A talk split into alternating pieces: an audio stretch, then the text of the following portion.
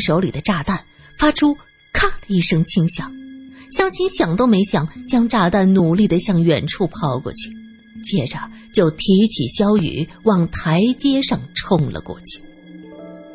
被抛到一边的炸弹掉在地上，轰的一声炸了。与此同时，地下室旁边的土堆也腾起了一片土雾，响起震耳欲聋的爆炸声。原来地下室边上也埋了炸弹。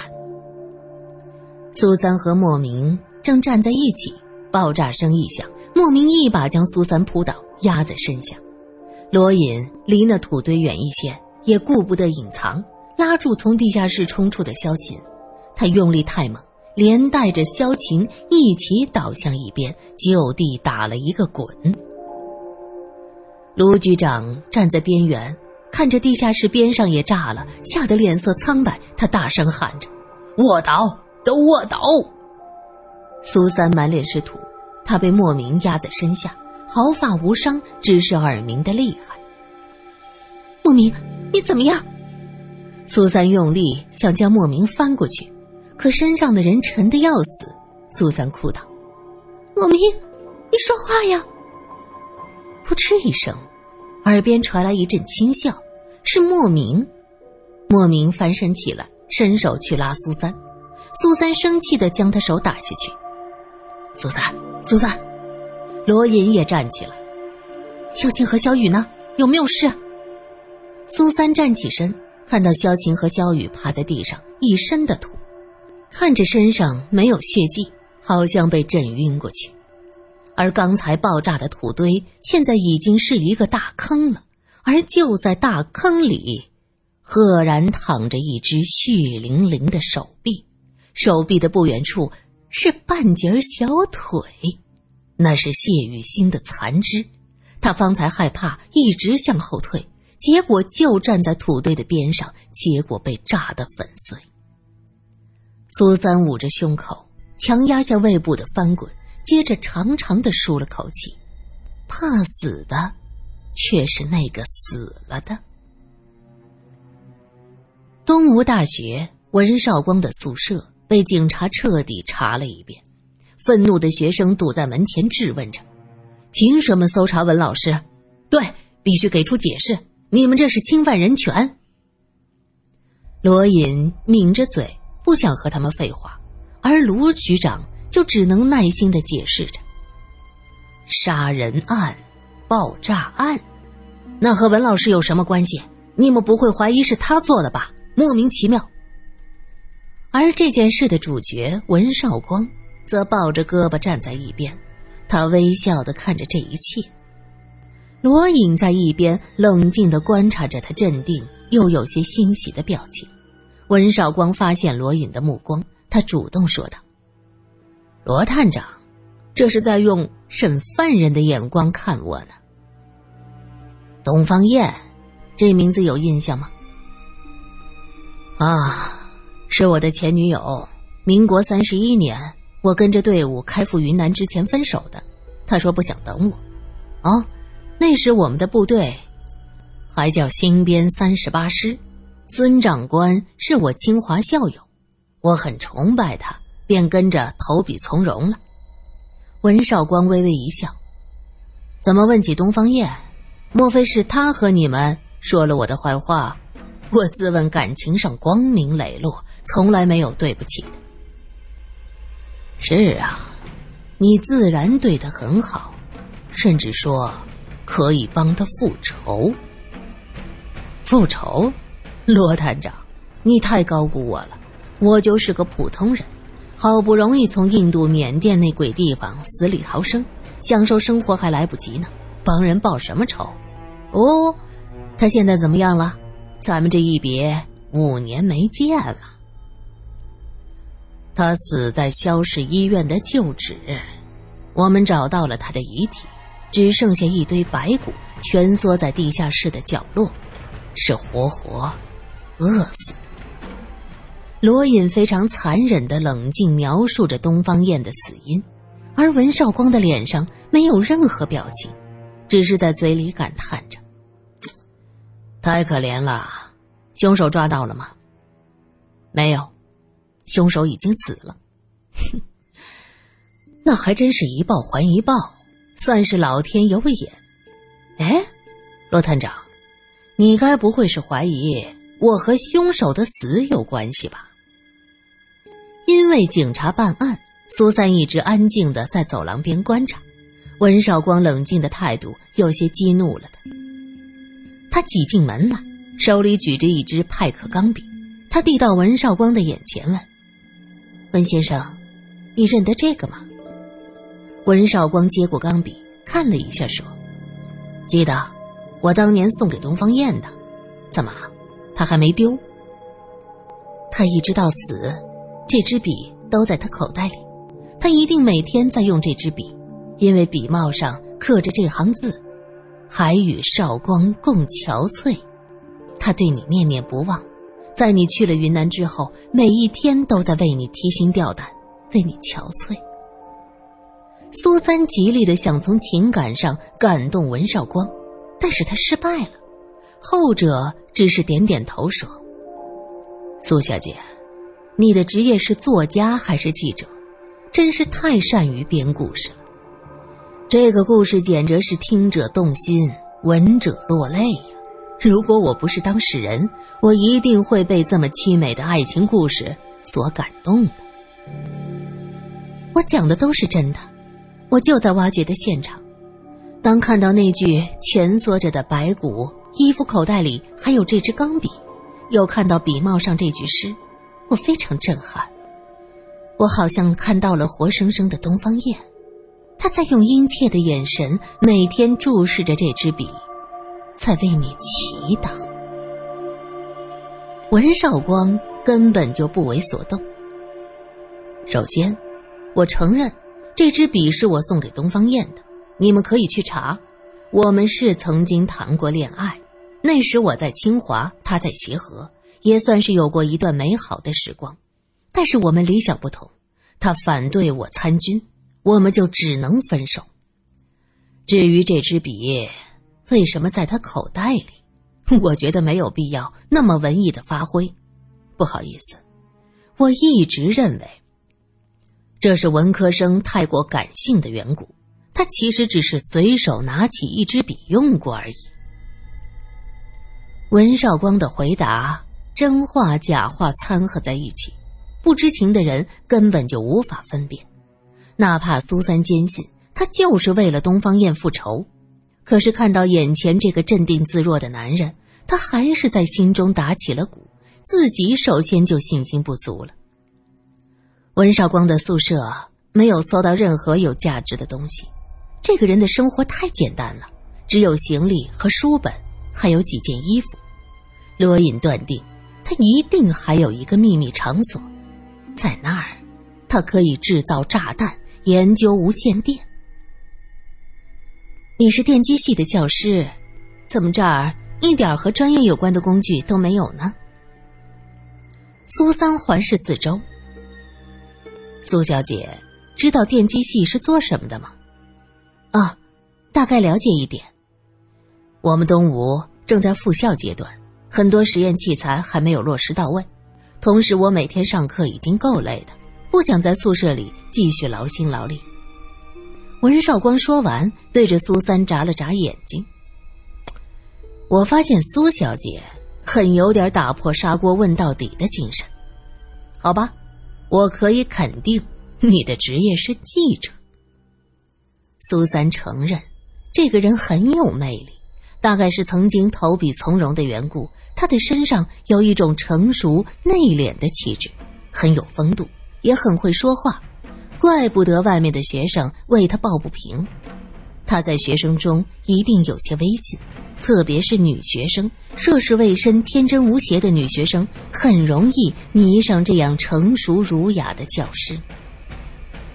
罗隐见苏三盯着文少光，心里老大不乐意。这时卢局长走过来，对他耳语了几句。没办法，这家伙。一定有别的住处。卢局长很懊恼。做出搜查东吴大学宿舍的决定需要很大的勇气。卢局长现在已经坚信这个人就是凶手，可是又找不到任何的证据，他的脸色很不好看。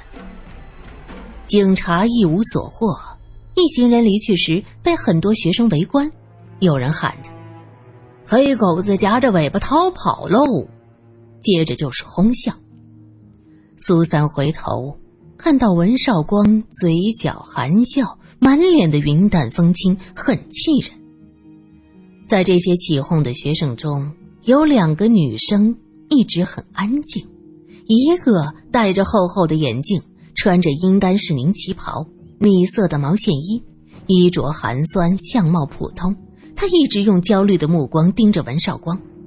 他对面的女生则是穿着红色的羊毛大衣，围着白围巾，头发烫了几个卷，很有些妩媚风情。他的目光从文少光滑到眼镜女生的脸上，有些嘲讽的意味。女人的直觉告诉她。这两个女子一定对文少光有着或多或少的情愫，尤其是眼镜女生，她因为相貌普通，暗恋的情感会更为炽热。昨天对不起。回到警局，罗颖看到周围没人，突然对苏三道歉：“啊，你是说到这的时候？”苏三笑了：“我是希望危险时你会第一个出现。”不过你没来得及，我也不会沮丧，因为啊，我们都是独立的个体，突发事件每个人的反应不能强求。昨天你站的位置，根本也来不及转身找我，你就不能骂我几句吗？罗隐见苏三转身要走，一把拽住他：“你想让我怎么表现呢？你为救我曾经烧伤了后背，我还要你再为我出生入死，那我太自私了。”再说了，我又凭什么要你为我付出呀？我不想像东方燕一样，只能与韶光共憔悴。苏三扑哧一声笑了：“你想和文韶光共憔悴，人家还不要你呢。对了，我刚才发现了一些奇怪的东西，有些暗恋的女生是很执着的，我们能不能从这儿入手？也许……”一个执着的女生能告诉我们文少光的秘密住所和那台车都到哪里去了。两个人并肩离去，在走廊的拐角处，萧晴靠着墙壁叹了口气，用手蒙上了眼睛。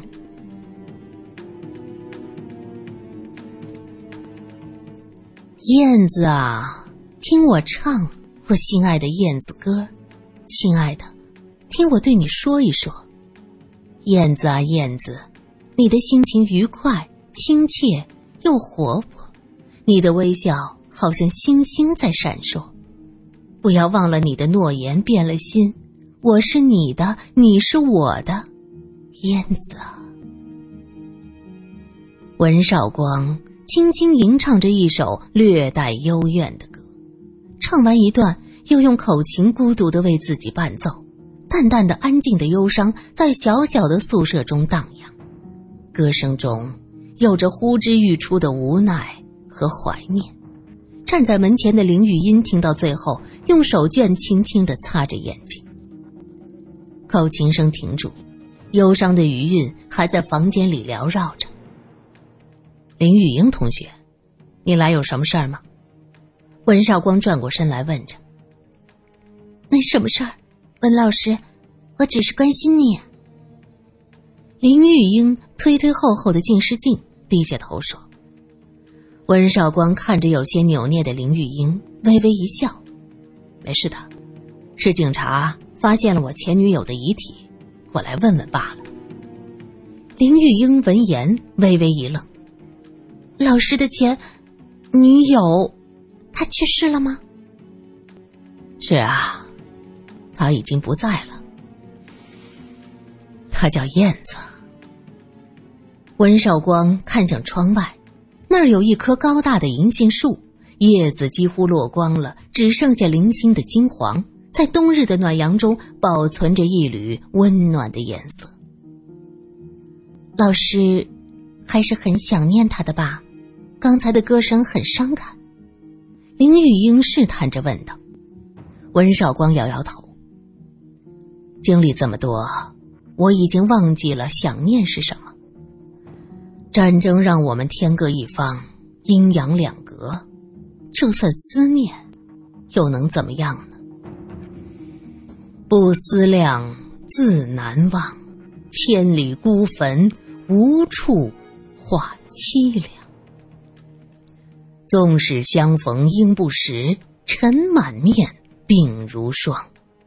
想想我那些埋骨他乡的战友，我现在都不知道活着回来是幸运还是不幸。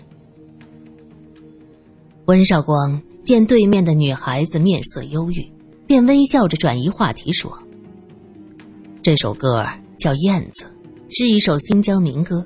当年我有个新疆同学经常哼唱，我很喜欢，真好听。老师唱的也好。”感情充沛。文少光见对面这个相貌普通的女学生面露迷茫，隔着厚厚的镜片能看到眼中萌动的情愫，真是个傻妞。温少光微微一笑，这个女孩倒是能利用一下。昨天警察走了，他已经通过黄三儿了解到自己制作的炸药只是炸死了一个谢雨欣。肖雨被警方保护起来，黄三儿答应会派人打探消息，但是自己已经被警察盯上，斩草除根的计划怕是无法实施了。黄三儿也不能随便有动作，那么这个傻妞嘛？温少光的目光中有着些说不清、看不透的东西，林玉英看在眼里，痛在心上。眉毛弯弯，眼睛亮，脖子匀匀，头发长。我的姑娘燕子啊，燕子。看着眼前的姑娘，文少光又哼唱起了那首歌的后半部分。他的目光如同清澈的潭水，倒映着林玉英的影子。看着她俊朗儒雅的面庞，听着深情的民歌，林玉英有一瞬间的恍惚。他觉得自己就是他歌中的燕子，可是随即又被自惭形秽所取代。他貌不惊人，成绩也不是最好的，怎么可能对文老师动了心思呢？只是这暗恋呢，就像是人间三月天的小草，几场春雨润物细无声，草根却在泥土下蠢蠢欲动，伸展着，高昂着头。哪怕身上压着顽石也能顶开。现在伴着这充满磁性的歌声，细细密密的星雨已经洒入了他的心田，暧昧情愫在这个冬日的下午滋生，如春蚕，沙沙沙沙将他的心蚕食。坠入情网的傻姑娘啊！